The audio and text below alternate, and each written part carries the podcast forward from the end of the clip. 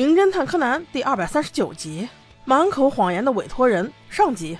这一天，一脸胡渣、懒得剃的毛利小五郎正在看着他那个小破电视，突然就接到了一通电话，说是想委托他找个什么人。叔叔心想，找人这事儿不用我这个大名侦探吧？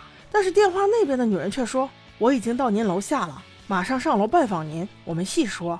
之后不由分说的就挂了电话。小五郎拿着电话愣了好久才反应过来，一副年假刚放完不愿意上班的死样子，说道：“哎呀，又要工作了，哎，这是人就怕出名啊！”言语间充满了各种消极怠工，听得小兰简直都想一脚把他跺出去。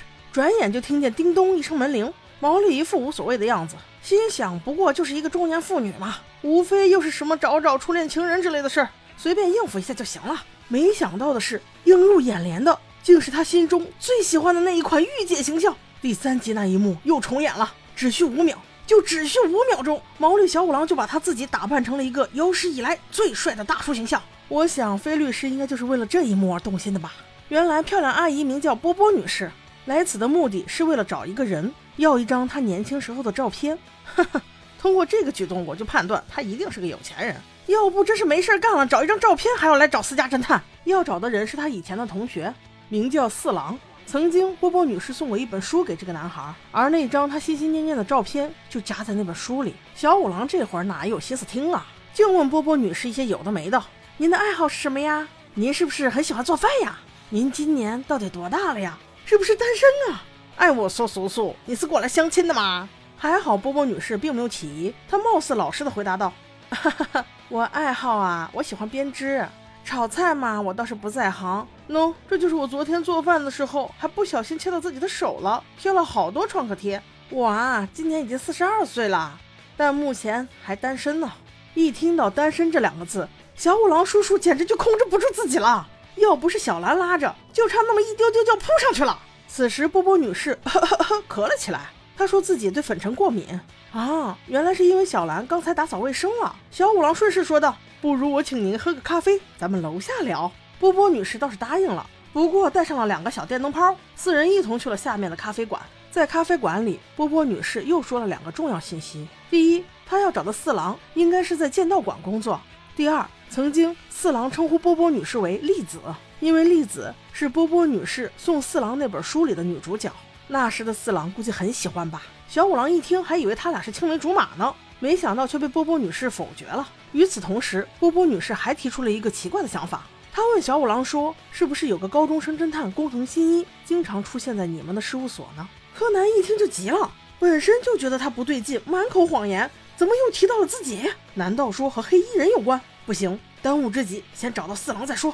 于是通过他的提点，叔叔只打了两个电话就确定了，那个四郎现在是一所中学的体育老师。于是他们连夜赶到了他的住处。摁了半天门铃也没人开，他们正准备走时，一位地中海头饰的大叔走了过来，说话间才知道这是四郎平时打牌的腿子，一看他们就很熟。地中海先生直接按了一下把手，门就开了，他还得意的说道：“哈哈，门没锁嘛，来进来先。”屋里倒是干净整洁，电视机倒还开着，只不过餐桌上的饭倒是冷透了，不仅冷而且硬，旁边还放了一份早报，看来是今天的早餐啊。现在都已经快晚上八点了。有点不对劲啊！正说话间，有个女人从外面走了进来。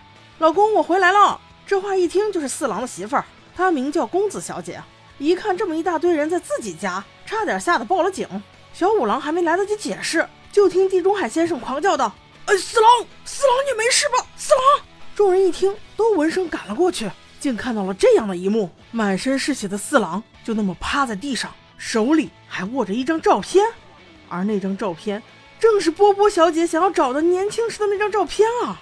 不是吧？这跟波波小姐有什么关系啊？因为是命案，所以警察来的就是快。这一次又在横沟警官的片区，他一来，经过初步调查可知，死者的死亡时间是今天早上，死因是锐器所伤，失血过多。横沟警官先是盘问了四郎的媳妇儿，她说自己早上五点就出门了，刚才一到家就有一堆人在她家里，而且她老公已经死了。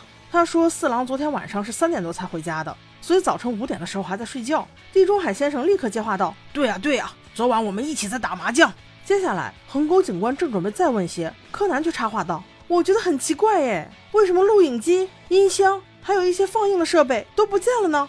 小五郎对这话嗤之以鼻，肯定是拿去修了吗？小孩子不要乱插嘴了。又通过一通分析，小五郎认为凶手肯定不会是四郎的太太，那就有可能是地中海先生喽。